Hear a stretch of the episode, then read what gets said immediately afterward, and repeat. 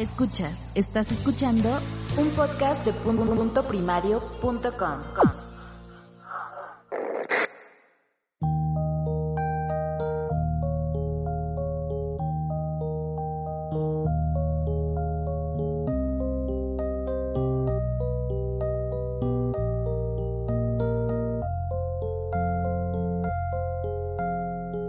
Hola, bienvenidos a todos. eh, Cuando los niños duermen, el podcast de padres para padres. Yo soy Pepe. Y yo soy Noé. Hoy tenemos con nosotros a una invitada que se llama Marta Martínez Diedo. Muy buenas. Hola, muy buenas. Y Marta tiene un podcast llamado Educación Respetuosa y una página web que hace cursos sobre el mismo tema y tiene mucha experiencia en la psicología y en, en algunas facetas de la educación alternativa, ¿cierto? Sí, bueno, soy psicóloga infantil especializada ahí y bueno, pues estoy metida en varios proyectos sí, de, de pedagogías alternativas. Pues como yo sé que has tocado muchos temas de esto y que a tus hijos también los has metido en algún colegio de, de educaciones Sí. alternativas, ya que tienes ahí experiencia, pues te hemos invitado y vamos a hablar un poco de que a, a los padres que nos escuchen. ¿Qué es esto de la educación eh, alternativa que hay y qué tipos? Porque solamente se conoce así Waldorf y Montessori. Más, se Y Montessori, Sí. sí. Pero las que más se conocen son esas dos. Y la tradicional. Claro, vamos a hablar también Y la tradicional. de todo, la tradicional que sería la que conocemos como la de siempre, la Sí. normal, que no es que sea la normal, pero es que la llamamos así.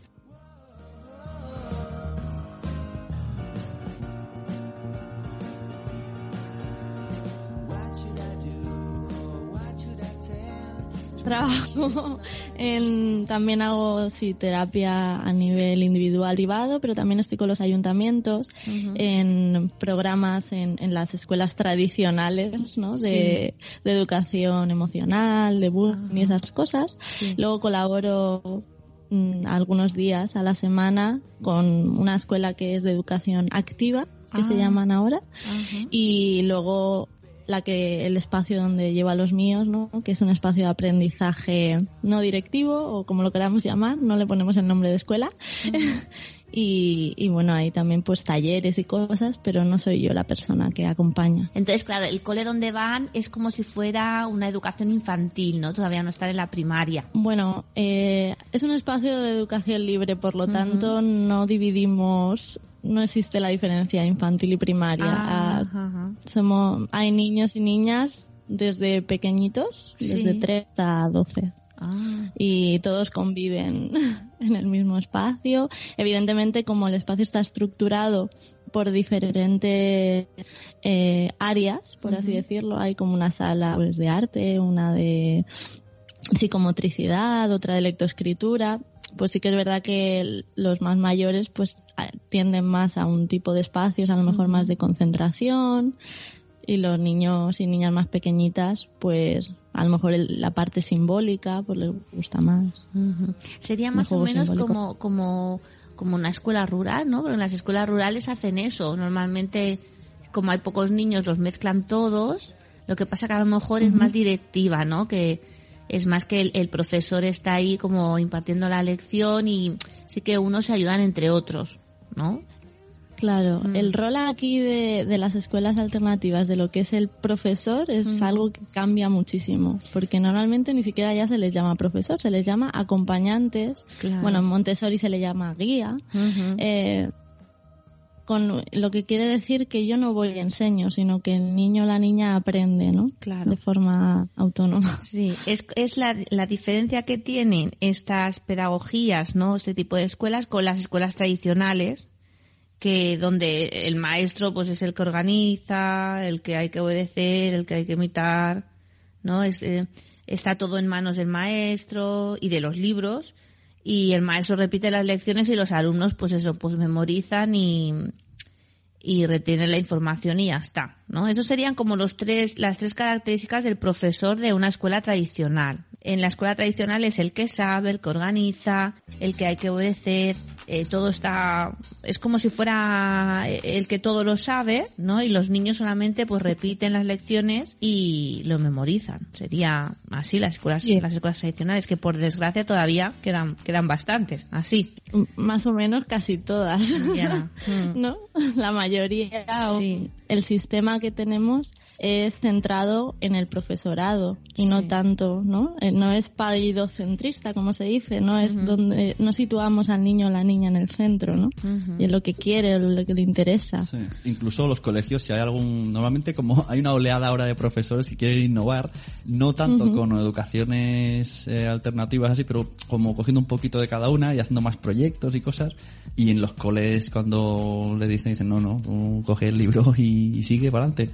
Mm, Claro, sí, hay mucha presión, igual que con el tema de los deberes, con el tema de los exámenes, ¿no? El Sí. cambiar toda una metodología que lleva tantos años y que a la gente le da tantísimo miedo. Es Pero- como si no hacen deberes no van a aprender. Pero no solamente, exacto, no solamente a los profesores que le den miedo a cambiar, sino a los propios padres, porque por ejemplo ahora estos padres que han hecho la huelga de los deberes, que yo estoy muy a favor, la verdad, porque yo no daría nunca deberes, ¿no? A no ser en casos pues muy concretos de acabar cosas que no has acabado en clase o cosas así. Eh, hay mucha gente que está en contra de esta huelga y muchos padres que están en contra. Y dice, pero ¿cómo puede ser? O sea, tú llevas a tu hijo a un cole y quieres a lo mejor que se pase cinco horas o tres horas o dos horas después volviendo a repetir todo lo que has dado en clase o, o haciendo deberes que ni siquiera sabes cómo se tienen que hacer. O sea, no solamente son los profesores que tienen miedo a innovar, es que también es un mundo que donde la sociedad también tiene mucho mucho miedo, ¿no? Claro, Como- es que todo se ha ido retroalimentando a lo largo de los años, ¿no? Mm. Si, si estaba profesores que se supone que son ¿no? los expertos en la materia, que neces- se necesitan hacer deberes para aprender, pues ahora que está volviendo el mensaje contrario, ¿no? De que los deberes realmente no les están, están eliminando muchas horas de juego libre, de, de que los niños y las niñas, pues por lo menos en otros espacios, ¿no? Puedan conocer otro tipo o desarrollar otro tipo de habilidades que la escuela tradicional se está quedando coja, porque solo coge la parte académica, ¿no? Claro. La parte mm, más mental, ¿no? Mm. Claro, además de hoy, lengua y matemáticas es lo importante, ¿no? Sí. Mm, sí, sí. Hoy día, una de las cosas buenas que trae la tecnología Internet es que, bueno, el conocimiento está al alcance de, de mucha gente. Antes sí que el, o sea, cualquier alumno puede que tenga curiosidad puede investigar y si tiene más curiosidad que el maestro puede acabar sabiendo más. Y- y Exactamente, sí, sí, era- hay estudios de hecho de, de eso, ¿no? De Claro. que dejar a niños Mm. con un ordenador solos y, y no veas. Claro, antes era eh, lo que sabía el profesor, que esto lo buscaba por internet, se llamaba magistrocentrismo. Exacto. Sí. Luego está- Paidiocentrismo y magistrocentrismo. Sí, luego está el, enciclopedismo de enciclopedia, que es bueno, el que estudié yo. El que sí está en, los- en los- en el diccionario, en la enciclopedia y en los libros, es verdad. Y ya está, aunque fuera una- un fallo ahí garrafal. Y luego lo corrigiesen al año siguiente. Total. y entonces lo que... Y además yo te lo digo, no, no lo construyes tú ese aprendizaje, sino que ya te viene como Claro. eh, lo que pone en el libro es lo que es, no hay reflexión, no hay ningún tipo de no actividad por parte de son es muy pasivo, ¿no? Sí, exacto, es muy pasivo. Yo Aprender así. Yo era un alumno de, bueno, de seis, así, aunque me tenían como mis otros compis como de súper empollón, pero yo sacaba bien. Solamente era que no hacía ruido en Ah. clase. Pero yo realmente, yo que no me acuerdo de nada. Yo llegaba el último día, pegaba la empolla del 15, que nadie me hablase hasta del examen, lo escribía todo y ya podía olvidarlo. Yo- Sí, yo- sí, es, vomitar y, y ya está. Ya está, y que no me acuerdo de nada. Hay muchos estudios que demuestran, en, a nivel de psicología, ¿no? que el aprendizaje y la emoción tienen que ir de la mano. Exacto. que tiene que tener sentido, que tiene que ser significativo. Y claro, lo que estamos haciendo ahora de yo me lo aprendo de memoria, pero realmente no lo conecto con nada de mi realidad, ni con nada, es como bla, bla, bla, bla, bla. Al día siguiente eso no pasa a la memoria a largo plazo, eso es lo retengo un, po- un poquito para conseguir ese 6 o, o- o la nota que quieras, ¿no? Esto hará que, bueno, no tiene del todo que ver, pero lo meto. Eh, y fue un día a un evento y vinieron unas personas a hablar de, de un, como una especie de juego o juego de rol para la gente que tiene problemas con las drogas. Y yo estaba flipando en la charla porque la gente cogía un personaje y el máster que era el, el encargado de, no sé cómo se el, el- ¿cómo se dice? una persona que está encargada de... El guía. No, ¿No? ¿Encargado de qué? El, el que lleva el el, educador juego. social. De Ah, poner el las normas y la historia. El educador social. El educador Ah. social hacía de, de Ah, máster vale. de la partida, eso. Mm. y entonces, eh, pues, eh, jugaban a que estaban de borracheras y drogaban. Entonces luego, conforme iban pasando, en la ficha, pues le va diciendo, si te has tomado esto, pues pierdes puntos de tal. Bueno, iba Mm. haciendo los efectos a través del juego. Y claro, yo luego hablé Para con él. entender las consecuencias. Claro, entonces Exacto. ellos ya, sin, a a lo mejor eh, con drogas que no habían probado, pero ya estaban preparados de qué pasará el día que lo prueben, o si prueban, o si tienen un amigo que lo ha probado, qué es lo que tienen que hacer. Y claro, decía, esto mola mucho. Y dice, es que yo antes daba las charlas y tal y como salía, pues eh, se sacaban los tapones de los oídos, porque vas ahí, claro. pegas la charla y ya está. Pero en cambio así, que mm, ves cómo reacciona, puedes, ves cosas, pues también es una manera. Sí. Exacto. es que yo meter creo el que- juego Exacto. es súper importante. Mm, sí. Sí, sí. Y ahora sí que es verdad que hay muchos coles que trabajan pues por proyectos, que hay, hay coles que hacen como un mix, ¿no?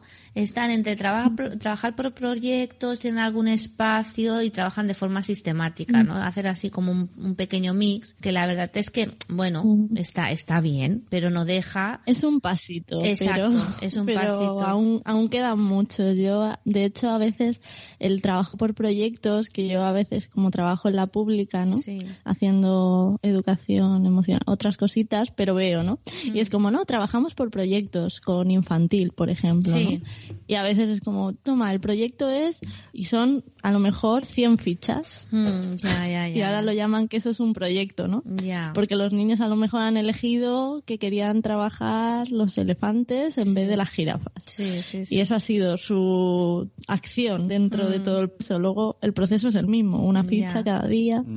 Los Entonces, a profesores, veces- los profesores tenemos que tener una formación en cuanto a todo esto, porque en cuanto a pedagogías alternativas, porque no no, te- no tenemos nociones, ¿no? A nosotros nos enseñaron, bueno, yo cuando fui a la carrera de magisterio, pues te enseñan las cosas básicas que cuando sales dices, ostras, ahora voy a tener que trabajar si no tengo ni idea, ¿no? Y luego vas vas creando tu propio conocimiento, ¿no? Vas como eh, siendo autodidacta. Y claro, hay mucha gente que se ha quedado solamente con esa carrera de magisterio de, de decir, bueno, pues voy a un cole y tengo que enseñar esto y esto y esto, pero no ha ido más allá. Entonces yo supongo que, que falta esto, falta mucha formación de los y ahora no, maestros. no hay ninguna carrera que incluya, no sé, asignatura Waldorf, asignatura Montessori. Sería lo lógico, ¿no?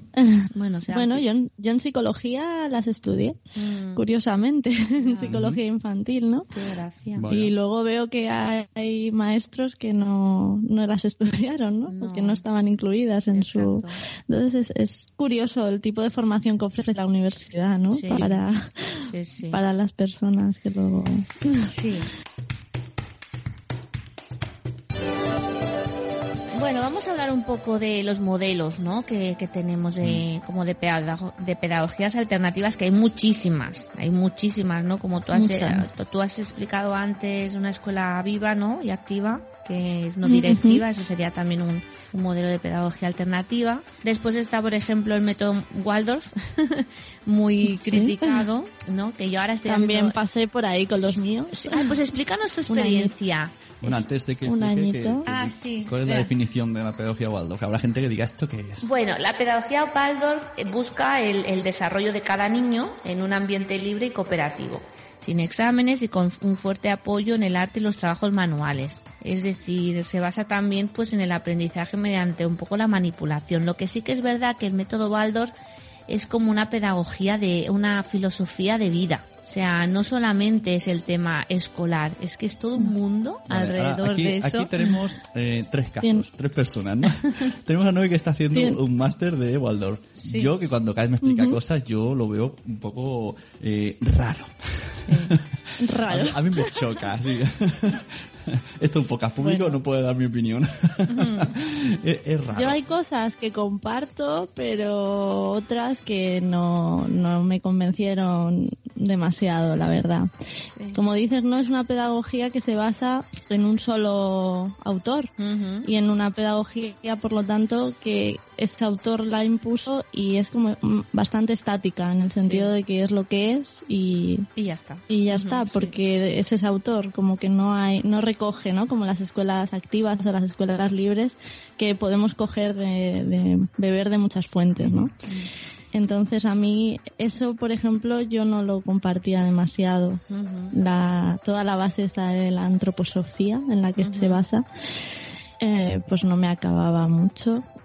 Pero bueno, hay otras cosas que, que sí son bastante respetuosas bajo mi punto de vista, ¿no? Sí, no, a mí el hecho de que, por ejemplo, en infantil, pues los niños, bueno, que se llama en jardín, ¿no? En el jardín puedan, puedan jugar, Mm. puedan manipular, pu- o sea, no tengan que, que trabajar como en Mm. primaria, ¿no? Como se hace normalmente, eso a mí me parece fantástico. A mí eso me encanta que los niños Mm. pues puedan puedan ir haciendo, ¿no? Lo que pasa que también veo como la maestra como si fuera una madre, o sea, no como una maestra. Bueno, de hecho ellas les llaman jardineras Mm. a las maestras de infantil. Sí. Es como una La madre. Waldorf, sí, se basa mucho en, en el, en aprendizaje por modelo Sí. y por imitación. Sí. Entonces, las labores de casa, el preparar la comida, porque mm, se hace el almuerzo, normalmente lo cocinan allí. Sí.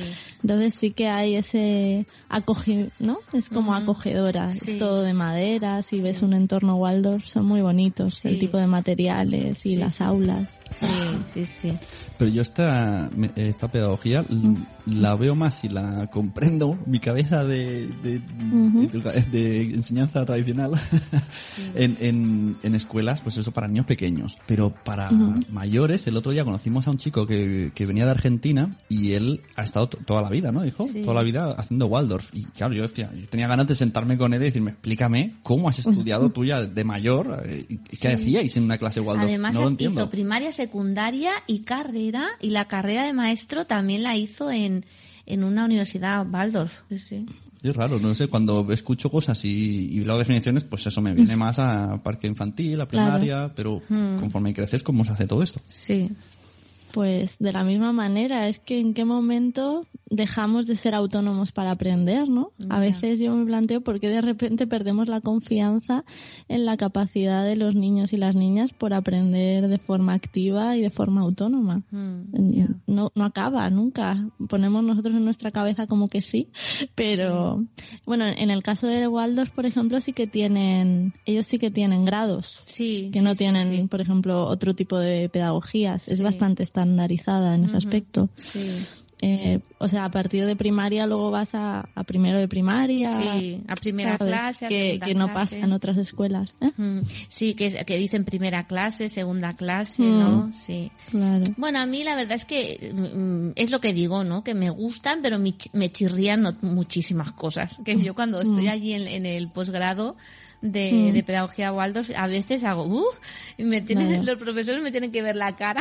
Pero también tiene... Porque A mí la parte religiosa. Claro, sobre eso- todo. eso iba a decir yo, que Esa tiene- es tiene como la que no podía Sí. yo. Claro. Lo que pasa que ellos, ellos siempre dicen que, que en verdad no es religión, sino que es, que, bueno, que Eh. sí que se basan en, en el cristianismo, no, no lo mismo que el catolicismo, pero que no, no hablan de religión, hablan como de tradiciones, de cultura, ¿no? Pero bueno, todo el tema este que hablan de la reencarnación, del karma, de, los eh, seres espirituales, es muy Bueno. religioso. Y si al final a los niños en Navidad, al final, porque yo estuve y a mí, Sí. yo tuve a los míos y era verdad, me los vistieron de pastorcillos y le dieron, le entregaron la mirra y Sí. incienso al niño Jesús. Sí, sí, Entonces, sí. bueno, que no es religioso, eso ni en la tradición.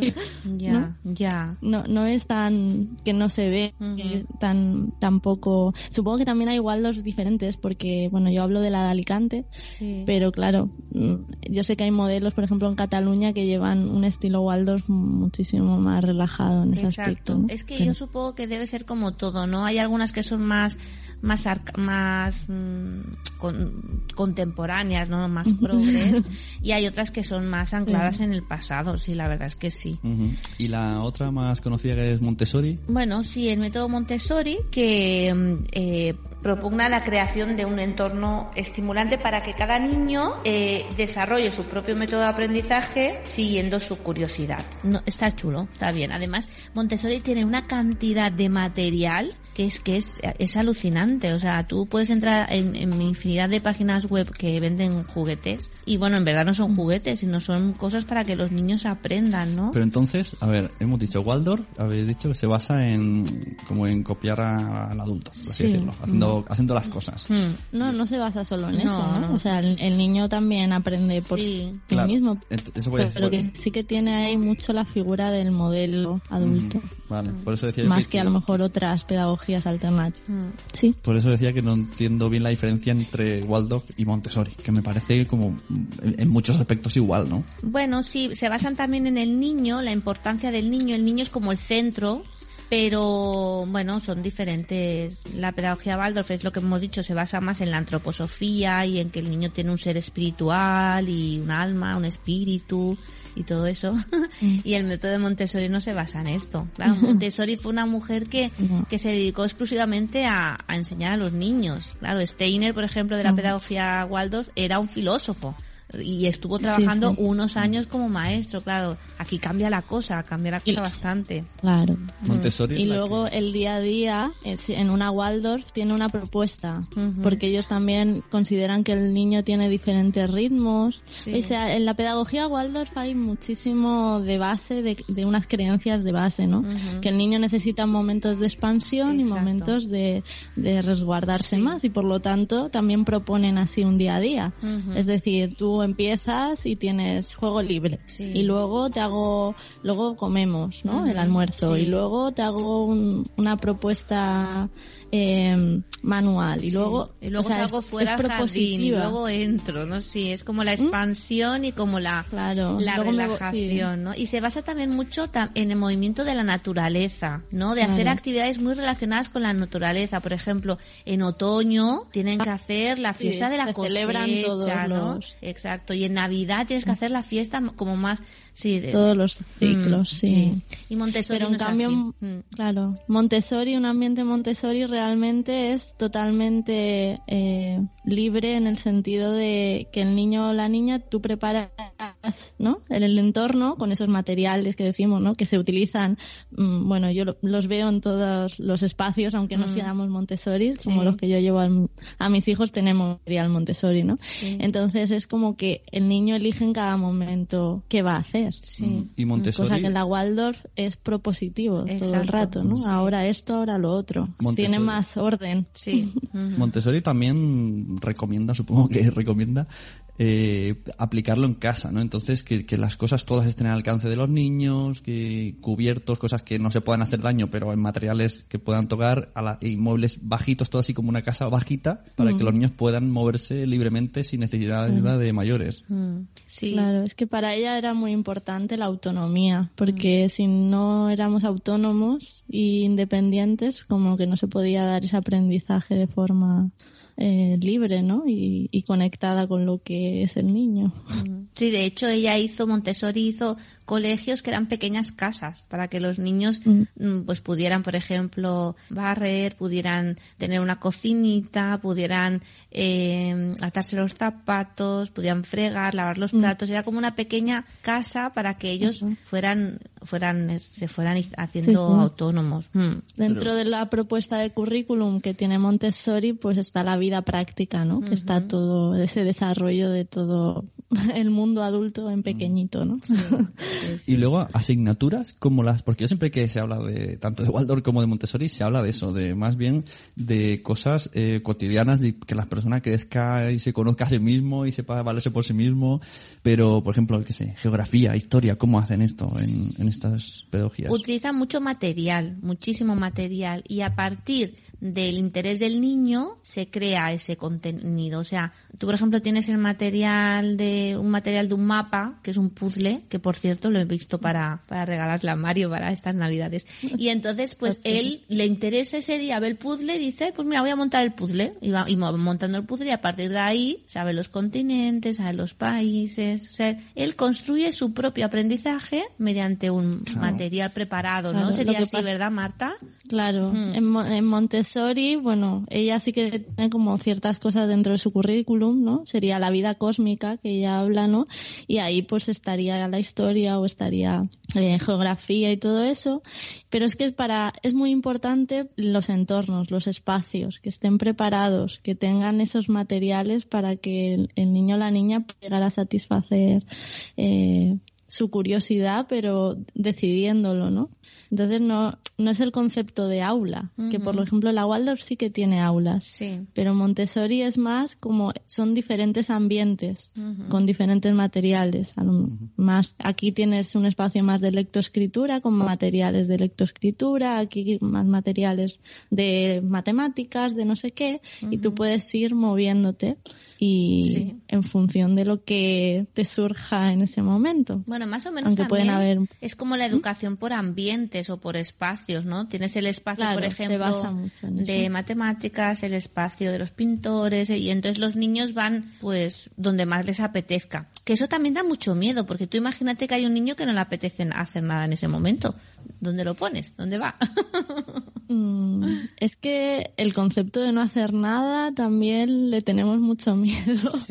Y no hacer nada, ¿qué significa? Porque siempre estamos haciendo algo. Puede que esté descansando, ¿no? Puede que esté procesando, reflexionando. eh, puede que esté aburriéndose y conociendo lo que es el aburrimiento. Y también eso puede ser un aprendizaje. Y, el- le tenemos un pánico Cuando- cuando los no papás, es- las mamás y todo el mundo, Ya. ¿no? A ciertas emociones o ciertos estados. Sí. Cuando Noé me diga qué estás haciendo, ya no le diré nada, le diré reflexionando. Claro.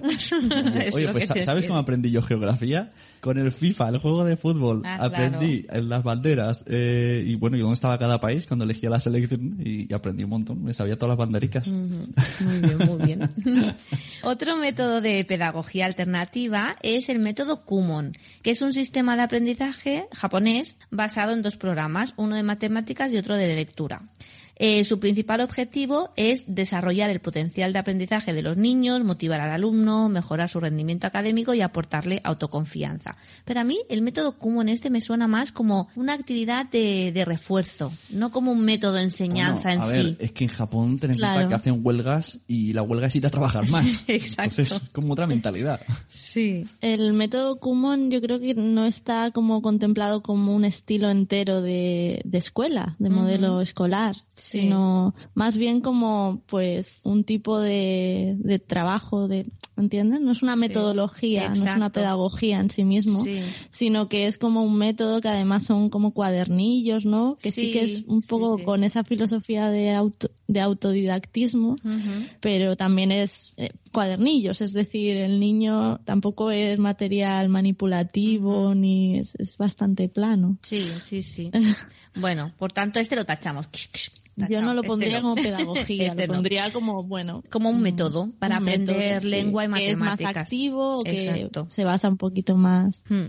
Después estaría el método Doman, que es el típico eh, que hay en las escuelas infantiles que utilizan los bits de inteligencia, de lectura y de matemáticas. Yo eso sí que lo he visto.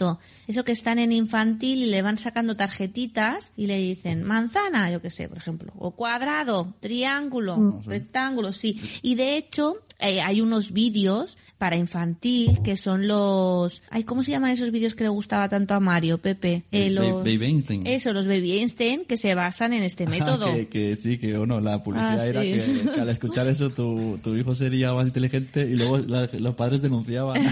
sí, ¿no? Pues es- esos vídeos se basaban en este método, ¿no? Ellos iban diciendo, por ejemplo, eh, hablaban de, de animales, iban diciendo los animales o los colores en inglés y tal, y se supone que así, pues el niño siendo pequeñito, como que se le metía más en la cabeza y aprendían más. No sé si lo conoces tú Claro. eso, Marta. Hombre, a ver, Conozco aprenderás un más. poquito, pero vuelve a ser otra vez eso, un método.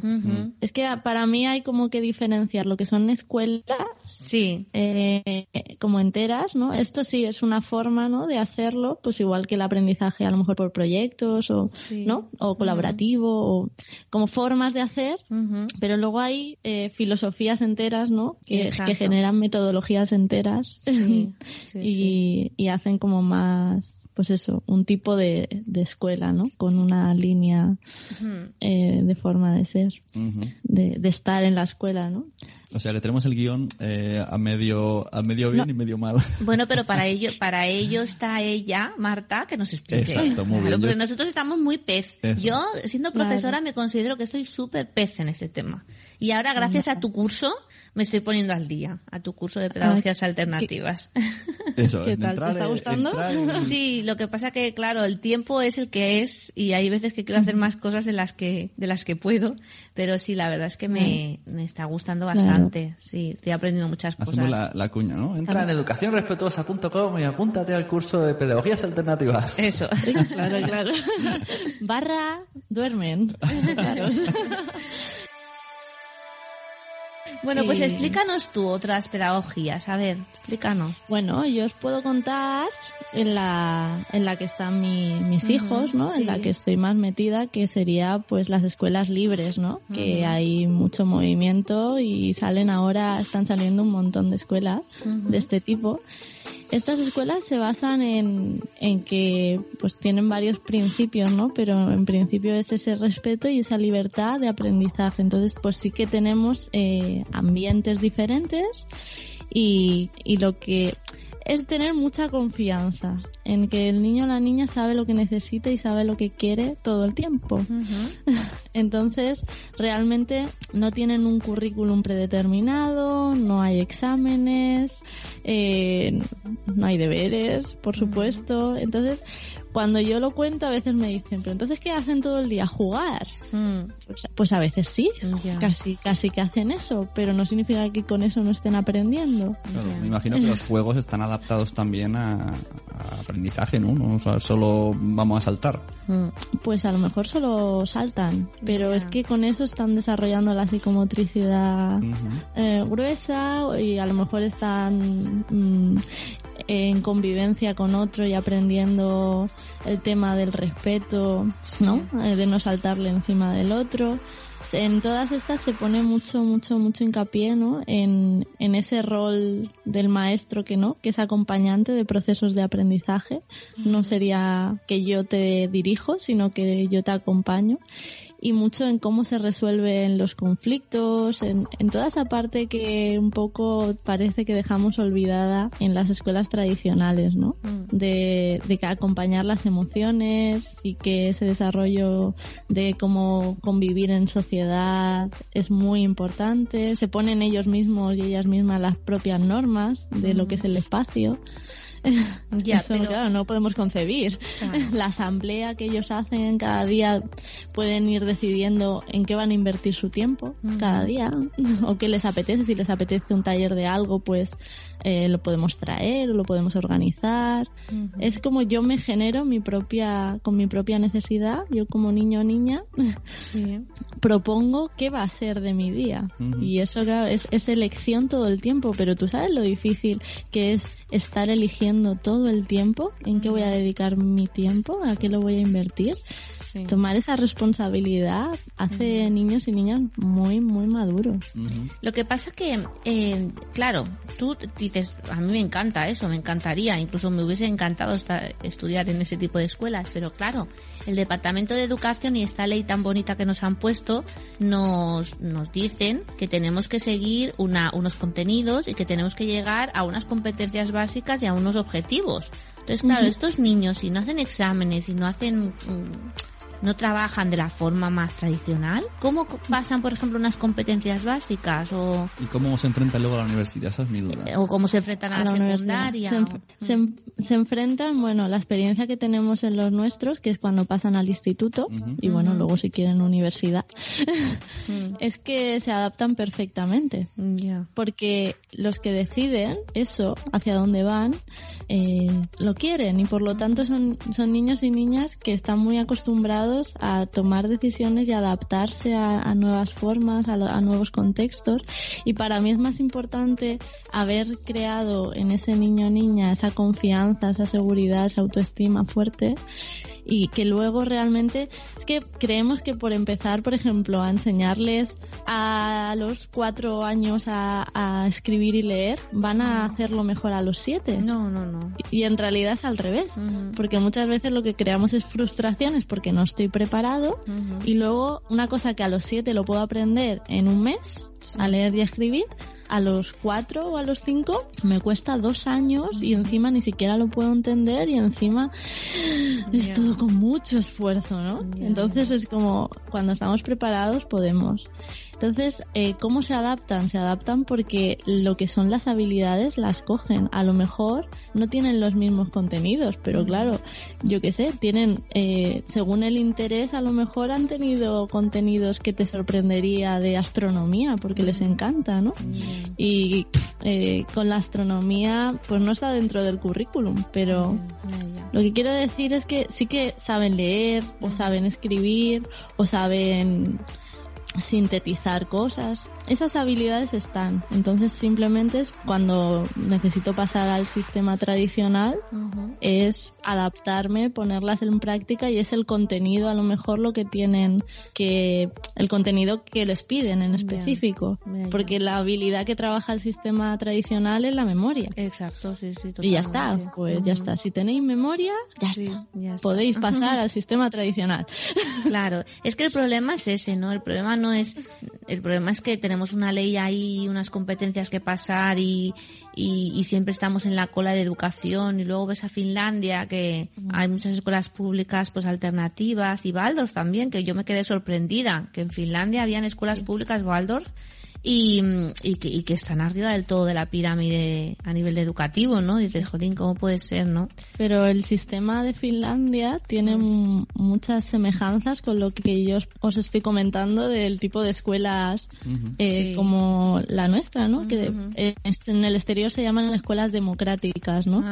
Escuelas democráticas a nivel internacional y es en plan, son escuelas donde los niños y las niñas son el centro y por lo tanto sus necesidades, sus intereses, sus ritmos, es lo que priorizan. Y en Finlandia se hacen en el exterior, en, en, el interior, y esa sensación de que el niño o la niña puede ir moviéndose por el espacio. Es que eso de que no dejamos moverse ni tomar decisiones, luego llegan con 16 años o con 18 cuando tienen que tomar su decisión de qué van a elegir en la carrera, ¿no? o, no, o estudiar o trabajar más. Es como, ¡Ah! si nunca me han pedido opinión, no me lo vas a decir tú. Mm. Con 18 años no, no sé tomar decisiones sobre mi vida. No sé qué me gusta porque no me han dejado nunca saber lo que me gusta. Mm. Sí, lo que sí que es verdad que ahora dando un favor, eh, bueno, dando un favor, no, dando mm. como un, ¿cómo se dice? Dando un puntito, ¿no? A las escuelas más que estamos acostumbrados a ver. Hay veces que sí que se trabaja a nivel democrático, ¿no? Porque no lo hace siempre, pero sí que, que trabaja, claro, depende del maestro. Es que ese es el problema. Va a depender mucho, pero no es una filosofía Exacto. de base. Hay maestros dentro de la... Pero no, no está como esa filosofía de que, no, es que son los niños, tenéis que fijaros en los niños y en lo que ellos quieren, ¿no? ¿Y cómo se llama el cole? Y eso que dices de que hay... ¿Cómo se llama el cole donde van tus peques? se, llama el Jardí del Somnis. Ah, ¿y es, es pública también o es privada? No es un colegio, es un espacio. Es un espacio, ah, vale. De aprendizaje. Eh, pero, Porque es que no lo podemos claro. llamar colegio. ¿Y es público o, es privado? Y me laboro con Cadella, es privado. Lo, es, eh, los papás y los mamás lo, pagamos todo. Ah, vale, es como una comunidad de, como una comunidad de padres. Cooperativa, eh, una, Exacto, una cooperativa. Vale, vale. No, la mm. verdad es que es muy interesante. A mí la verdad es que lo que pasa que faltan, por ejemplo, aquí en nuestro pueblo hay pocos colegios así. Tenemos cuatro colegios y casi todos son iguales. Aquí hay, un colegio que hacía iba por proyectos y creo que lo han cerrado, ¿no? Sí, casi lo cierran, sí. Sí, sí, bueno. Aquí veo una noticia en el diario que dice que crece el modelo de escuelas libres en Cataluña, que cada vez nacen más escuelas que enfocan la educación desde metodologías no directivas y libres como alternativas a los centros públicos convencionales. Ahí en Cataluña tenéis referentes que los miramos todos así, como el Congress Indians, ah, por mira, ejemplo. Mira, justo tenéis ayer, el Martinet, el Martinet, sí, el, el sí, sí, sí. Bueno. Bueno, ay Marta, cuántas cosas porque nos quedan ahí en el tintero, ¿eh? Bueno, pues otro día, no, otro día no, el año que viene, Noemi, las jornadas de podcasting son en Alicante. Mm, fíjate tú. Y si vienes, Sí, puedes hablar con ella. Si vienes, puedes hablar con ella directamente. Bueno, otra cosa, yo quiero decir, ahora que se me, ha, se me ha encendido la lucecita, que hay una página web que se llama ludus.org.es que te dicen el listado de escuelas que hay con pedagogías alternativas. Por tanto, si hay papis o mamis que todavía están en duda a de dónde llevar a sus niños, pues pueden entrar en esta página web y salen ahí todos los, los listados. Muy- me encanta que cuando Ahí pregunté hacer el digo, guion... matizo porque algunas escuelas ponen que solo son hasta seis años. sí. Preguntar. Ajá, vale, porque a lo mejor han Porque como ampliado, hay ¿no? mucha persecución a veces, Ujú. eh, preguntar. Vale, vale, vale. Digo que está bien cuando dice de hacer el guion, me dejaste a mí solo y ahora se te ocurre esta página. No, es que se me ha iluminado la cabeza. No, se me ha iluminado. He dicho, hostia, es La verdad, si había esta página. Sí, pues eso. Bueno, pues eso, hemos estado con Marta de Educación Respetuosa, que como decimos, esto pinta de que hemos eh, hecho- pasado una- por la superficie y estaríamos horas hablando, incluso Sí. a mí que el tema tampoco es que me apasione tanto, pero cada vez que explicáis cosas me, me te gusta interesa. más, claro. Mm. Y... Hombre, yo esperaba que nos soltaras algo de eso muy hippie para Ah, sí, mí. No, porque así. he recibido muchos muchos codazos. Sí, sí, sí, sí. Pero sí, bueno, yo pienso que es un poco hippie el Yo tema. esperaba un poco de, de ahí, de, de pinchar ahí para ver, pero bueno, No, tampoco pero, está pero bien. Mí ese, ese hiperío de, que, que, que traen estas escuelas me, me gusta. O sea, lo veo, es que lo veo lógico, porque Sí. muchas cosas que has dicho, yo me iba haciendo pequeñito. Como yo cuando tuve que decidir mm, qué hacer de mayor, yo no tomé la decisión, la tomó mi padre. O sea, Wow. y era como, no sé, bueno, y mi padre, bueno, pues haz lo mismo que yo y luego ya veremos. Bueno, vale, venga. Porque no tenía pues de decisión. Es que a mí me hubiese gustado Claro. Ahora hago podcast, eso es por algo, eso ha sido cosa mía.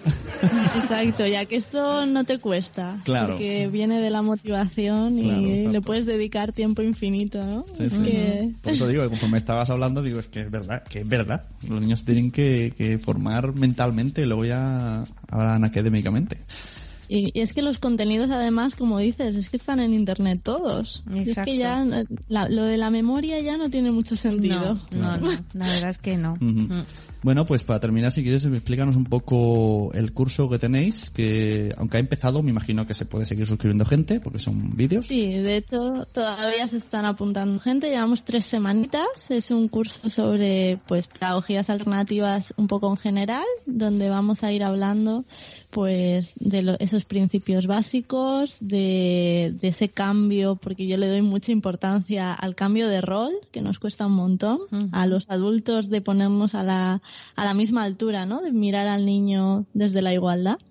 Eh, vamos a, a ver también pues diferentes metodologías que se están aplicando como la de por proyectos, vamos a hablar de Waldorf, de Montessori, de cómo hacer del currículum este que nos piden eh, obligatorio, cómo poder crear ambientes ¿no? donde se cubran esos conocimientos, pero siempre desde dejando que el niño o la niña sea la persona que, que los vaya adquiriendo y que los vaya construyendo según la necesidad, según su momento vital y, y todo eso. ¿no? O sea, que, que todo el que ha escuchado este podcast y le ha gustado, están ahí todas las respuestas, porque estás diciendo lo- lo- las preguntas que yo me hacía. Sí, sí. Pues eso. Así que nada, pues eh, educacionrespetuosa.com barra duermen. Si, si alguien está interesado, ahí nos pueden contactar. Muy bien, Muy pues bien, muchas gracias Marta. Marta. Y Qué aunque, interesante todo, ¿eh? aunque la gente, gente no sabe porque esto ha sido editado, la tecnología nos ha hecho muchas trabas, pero hemos logrado llegar al Lo final. hemos logrado. Pero muchas. Y nada, encantados de que estés aquí. Ya tenemos más ocasiones de hablar y ya nos explicarás otras cosas que hemos hablado que no están en, el audio. Muy bien, muy bien. Tú cuéntame cómo va la cosa aquella. Así que nada, un placer. Nos vemos y os recomendamos a todos que escucháis Educación Respetuosa, que sale Marta ahí también explicando cositas cada semana o cada 15 días. Pues nada, que muchas gracias por, por haberme hecho la entrevista y, y nada, nos vemos en Alicante, ¿no? De aquí a un añito. Pues muy, o antes, o antes, o antes. Jolín, la no se lanza. Yo me lanzo a la piscina, claro que sí. Pues nada, en Alicante estamos. Muy y si no, bien. pues nada, nos vemos por, por las redes, ¿no? Espero Eso. que de forma más fácil que hoy. Muy bien, Marta, pues muchas gracias. Venga, Hasta hasta luego. luego.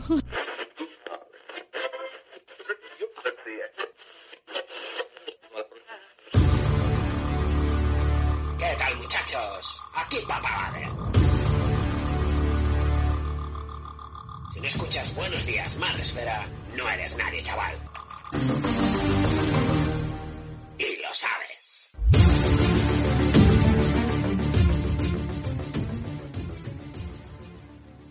Pues nada, qué interesante, Pepe. La verdad es que cuando tienes hijos, o sea, tienes que, que- que preguntarte tantas cosas y decir tantas cosas desde, desde bebé hasta que entra. ¿Qué hace? Digo, Yo estaba- no estaba mirándote y digo, ¿qué hace? Madre mía, estoy por hacer un especial tomas falsas.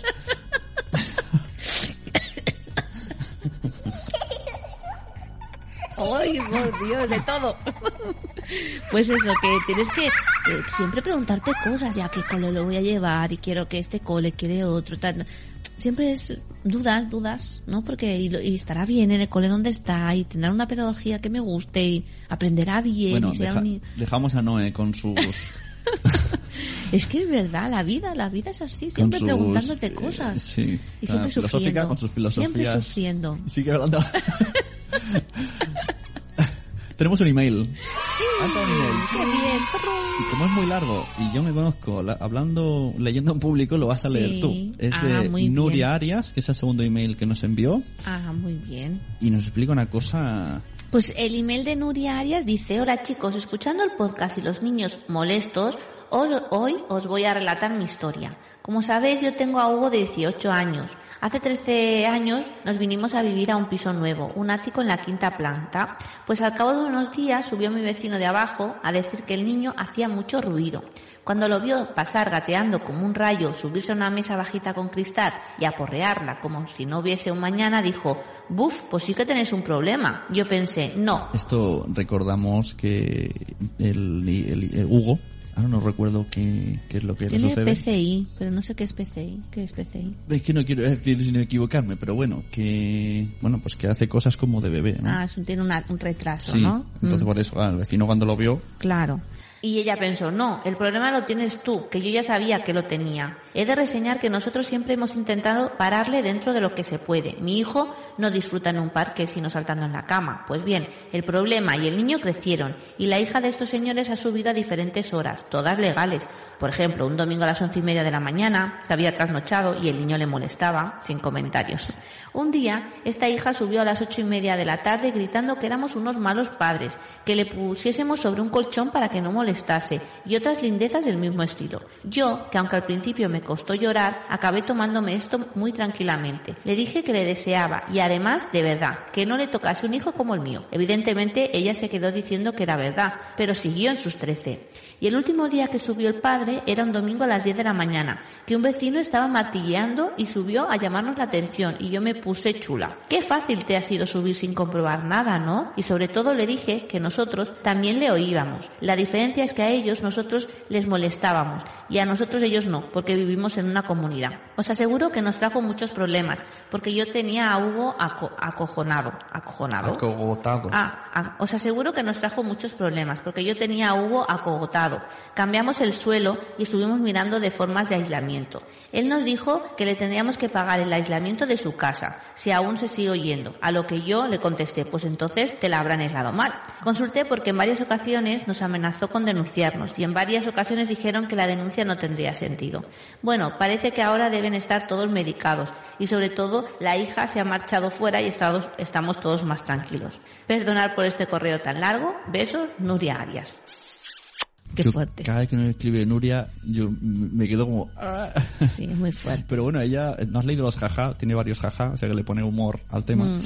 Y vaya vecino, o sea... Vaya mm, vecino. Vaya sí. tela. Bueno, porque la gente, pues mira, no mira más allá de su ombligo y no piensa en nada más. No piensa si el niño este, pues, si Hugo, pues, yo qué sé, claro, a lo mejor el niño... En pues, lugar de subir y decir, Está bien todo, ¿necesitáis ayuda? necesitáis ayuda, ¿no? O sea, ¿puedo ayudaros en algo? Mm. No, es que te falta las narices, tío.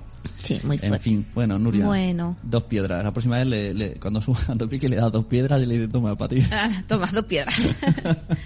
Estás oyendo un podcast de nacionpodcast.com. Apóyanos mediante compras afiliadas de Amazon o entrando en Patreon y descubre contenidos extras como vídeos y concursos cada mes. nacionpodcast.com. Entra y descubre otros programas.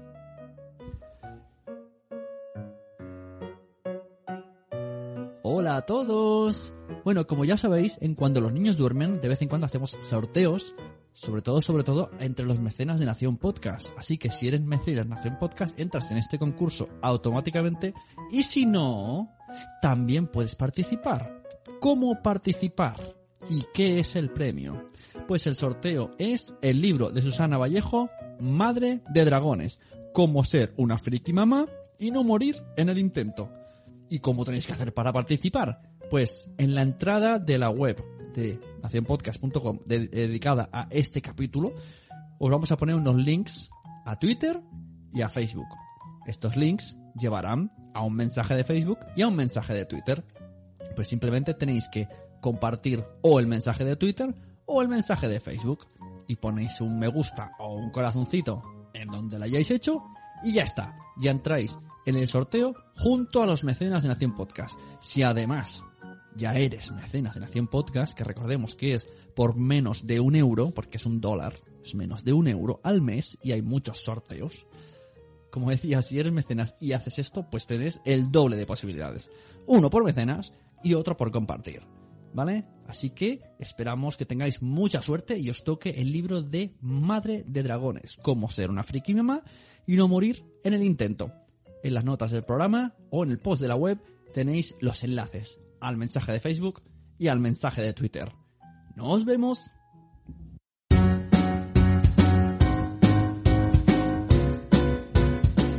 Bueno, y ahora todos, con todos vosotros, la sección que estabais esperando, la sección de Mónica de Madrefera. Muy buenas, ¿cómo estamos? Hola, buenos días. Buenos, lo que sea, que es un podcast. Buenos, buenos, buenas. ¿Qué tal? Es que esto ya es la, la, la formación profesional ya. Claro, Mónica lo que no sabe cómo decirnos que tiene un podcast nuevo que se llama Buenos días Madrefera. Es la ha colado. ¿Ha colado, no? La ha colado ahí. Entonces, todas las mañanas, a las siete y cuarto, de lunes a viernes, pues Eso. en directo suena Buenos días Madrefera. Así que aprovechar y escucharlo. Ahí está, ya no tienes que meter la cortinilla, ya, ya lo hago yo. No, en serio, está muy guay el programa y todos los días podéis bajaros la aplicación de iOS o de Android. O bueno, también está en iTunes, está en Spreaker, está en Evox. Pero si quieres escucharlo en un directo, montón de sitios. todos lados. En cualquier momento salimos de la tele. Casi, no os queda nada. Bueno, y quien se pregunte qué es lo que se hace en Buenos Días Madrefera, pues es, bueno, se parece un poquito a esta sección. Tiene una sección que se parece a esta, que es la de los posts. Y como has visto, hemos estado hablando antes con Marta de educaciones alternativas. Y seguro que tienes por ahí posts preparados sobre el tema de la educación alternativa. ¿Tú qué opinas de la educación alternativa? Bueno, sé poco de la educación alternativa. De hecho, eh, todo lo que sé, todo lo que soy, todo lo que sé sobre este tema lo he aprendido gracias a la blogosfera maternal, porque yo nunca he tenido contacto con este mundo y con, con las creencias alternativas. Mi educación ha sido tradicional, por así decirlo, ¿no? La arreglada y, no he tenido en mi entorno nadie que, que lo que, practicase no Esta- estas escuelas estas estas alternativas entonces pues todo lo que sé lo he aprendido a través de la blogosfera y es que eh, en, en la blogosfera familiar cada vez tiene más peso el mundo de la educación es decir eh, se- es una temática que crece cada año y no solo se habla de la experiencia personal en la maternidad, sino que la educación nos importa mucho a los padres. Y por eso sí se trata mucho. Es como, ahora porque lo habéis estado hablando antes con Marta, el tema de los deberes sí, deberes no. Hay un debate también presente en la blogosfera porque realmente es algo que nos afecta y eso se plasma en la, en los blogs, ¿no? Todos se retroalimenta. Entonces, eh, además de existir blogs muy temáticos y especializados en estas pedagogías alternativas, como son Tigriteando, que tiene cursos para aprender la escuela Montessori, eh, Montessori en casa, que acaba de sacar un libro también que se llama de- con el mismo nombre, Montessori en casa. Tenemos De mi casa al mundo, que está especializado más en pedagogía Waldorf, Sí. maternidad consciente, es mm, súper interesante también. Ese no lo leo mucho. Eh, educación emocional, que ya... ¿Cuál? Ese de Mi Casa al Mundo. ¿Perdona? El de Mi Casa al Mundo. ¿Que lo lees mucho? La, no, eh, no, él lo lee mucho. Tiene... Sí, es que tiene muchísima, muchísima demanda. Bueno, todos los que te estoy comentando están en los primeros puestos del ranking, porque es que eh, es un tema que interesa muchísimo O sea, la gente no hace más que escuchar oír hablar de, de Montessori, Waldorf y quieren aprender, ¿no? Entonces, los blogs son un recurso fantástico para, para tener nociones de, de qué va esto, ¿no? Eh, educación emocional, como te comentaba, que ya no solo habla de mm, escuelas alternativas o pedagogías alternativas, sino que amplía un poco el horizonte y nos habla de, de aspectos eh, relacionados con ellas, pero pues eso, de educación emocional, de los valores, de, de aspectos que se tratan en estas pedagogías alternativas, creciendo con Montessori, o por ejemplo, uno que es, que es nuevo, que es Educar en Calma, que lleva menos tiempo, y que también eh, se dedica a explorar el mundo Montessori y incluso va un poco más allá y ya no solo lo aplica a la educación, sino a la manera de criar a nuestros hijos eh, visto desde la maternidad, ¿no? Ella, por ejemplo, da eh, coaching para madres, ¿no? Eh, mm, enfocándolo desde ese tipo de, de, pedagogías. Porque al final no se queda solo, que es lo que me gusta de, de la blogosfera, que lo aplica, aplica estas pedagogías alternativas no solo a escuelas, uh -huh. a mm, maneras de educar a nuestros hijos, sino cómo aplicarlo en nuestra vida aunque no lleves a tus hijos a, a, esas escuelas, que no todo el mundo puede llevar a sus hijos, a sus hijos a, este, a estas escuelas, porque no tiene una cerca, porque no las conocía, porque no se las puede permitir, por ejemplo, que eso, uh -huh. eso es un aspecto muy importante a tener en cuenta, que los precios no suelen ser los mismos que una escuela pública, claro, que es gratuita. Y pues y también tenemos el podcast de educación respetuosa con, con quien acabáis de hablar, que también está incluido en Madresfera. Y a mí lo, lo, que más me gusta es eh, precisamente eso, que, que, la blogosfera integra eh, estas pedagogías, no solo, eh, pues eso, como dónde puedes ir a, llevar, eh, ir a educar a tu hijo o qué escuela es mejor o qué método utilizan en esta escuela, sino cómo puedes aplicarlo tú en tu vida diaria de una manera práctica sin necesidad de, de, llevarlo, que a lo mejor lo más, lo, lo, más deseable es que vayan a una escuela Montessori o Waldorf, ¿no? Pero mmm, si no lo haces, ¿cómo puedes intentar, si te gustan estas filosofías y las, estas pedagogías alternativas, empiezas a conocerlas, cómo puedes aplicarlas de una manera práctica en tu vida?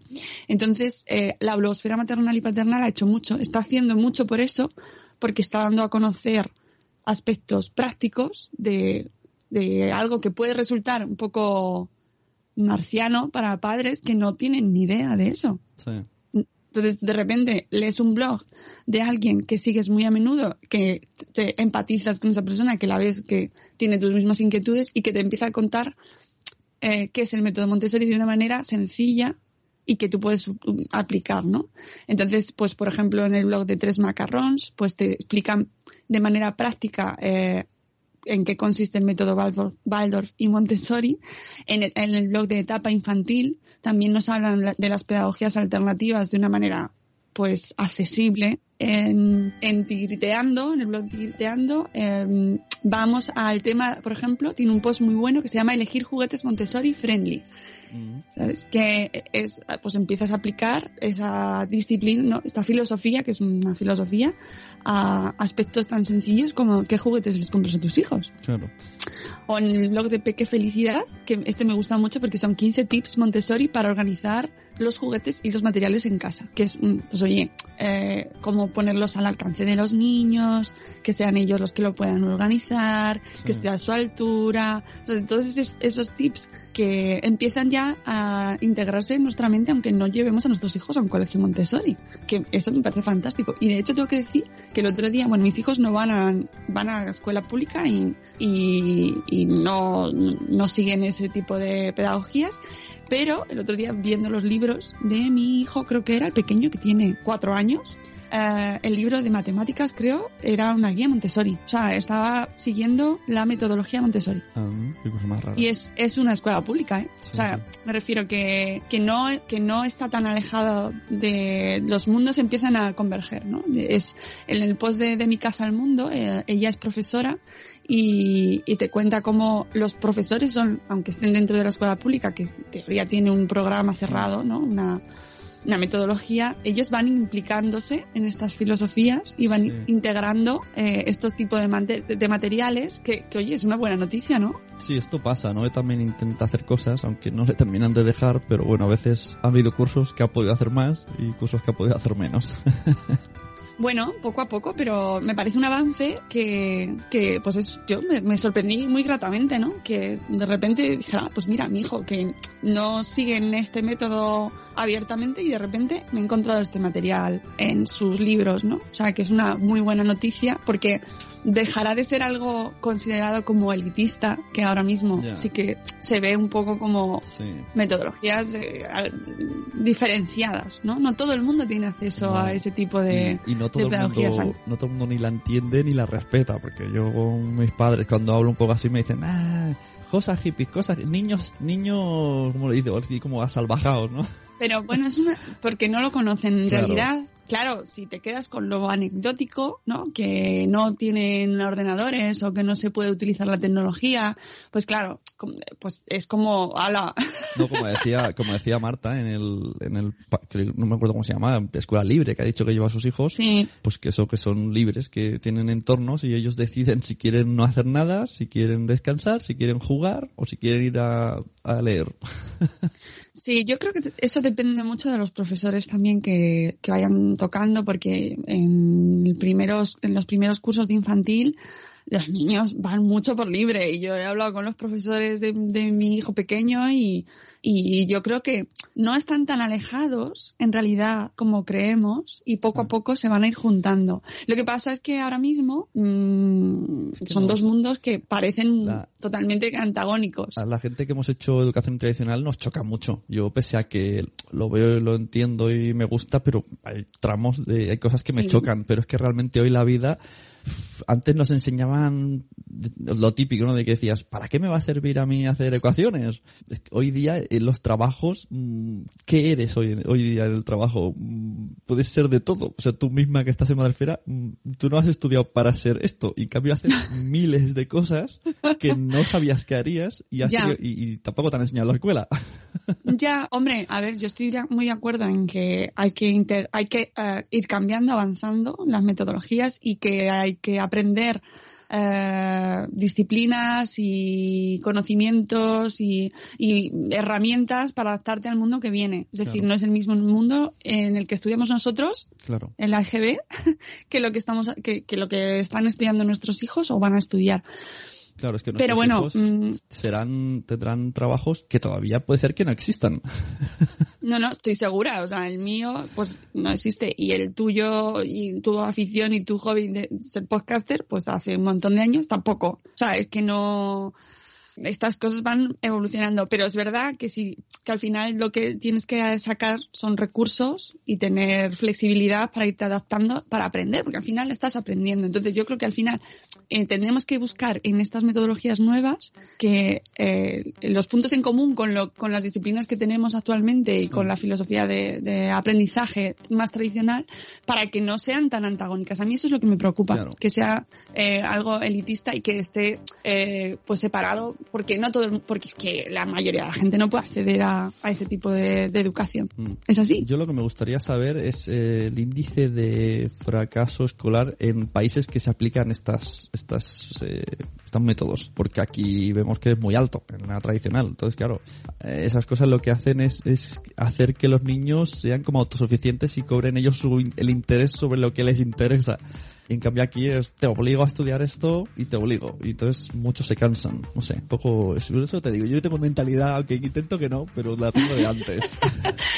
Ya, no, no, a mí también me pasa. ¿eh? Yo tengo una lucha constante y de hecho lo leo, leo los posts y escucho a gente y escucho testimonios, entrevistas y uf, tienes, tienes un, tengo blogueras amigas que, que han ido a colegios Waldorf y llevan a sus hijas a colegio Waldorf.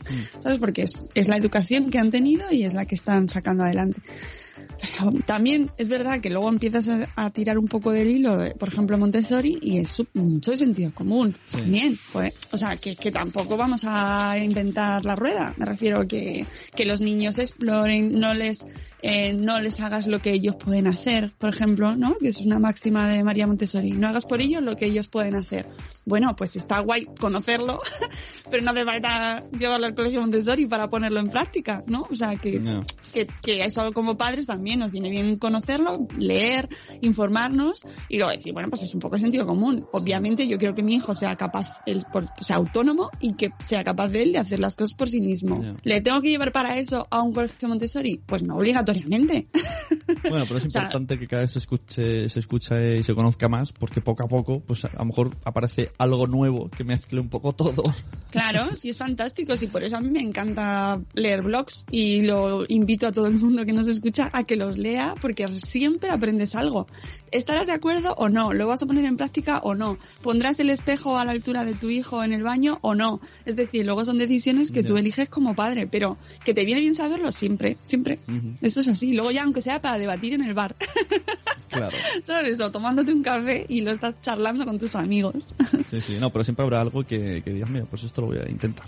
Pues Y por bien. ejemplo, en, eh, cosas prácticas de eh, ha nacido una mamá de cara a, a las Navidades, Mm. pues no sé, ella sin aplicarlo eh, estrictamente a Montessori nos dice 100 juguetes de madera en su último post para regalar y que está muy basado en la filosofía Montessori, Claro. pero es súper práctico, todo el mundo lo puede utilizar, Y, cómo integramos la filosofía Montessori en nuestra vida. Ya.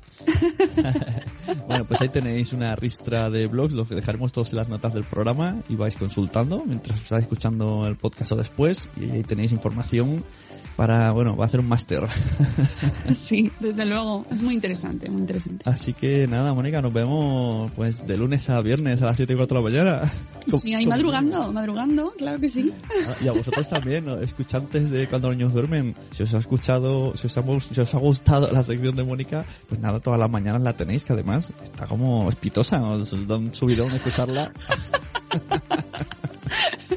Eso es que leo mucha filosofía Montessori. Bueno, muchachos, hasta luego. Adiós.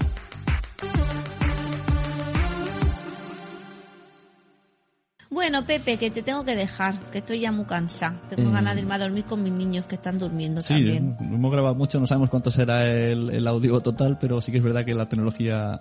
sabía que estábamos hablando de Waldorf, que no aprueba la tecnología, entonces estaba como puñeteada. No es. Waldorf. me- me- yo en el posgrado estoy viendo que no es Waldorf, es Waldorf. Bueno, Waldorf. pues vale. Pues vale.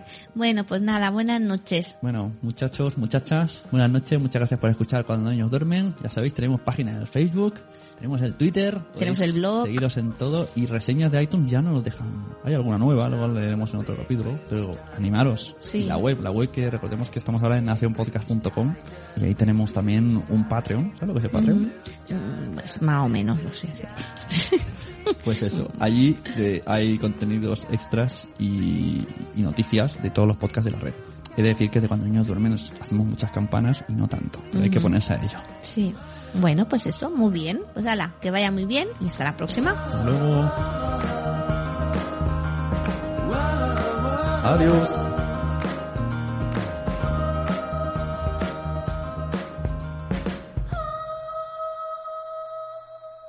Esta ha sido una producción de pu-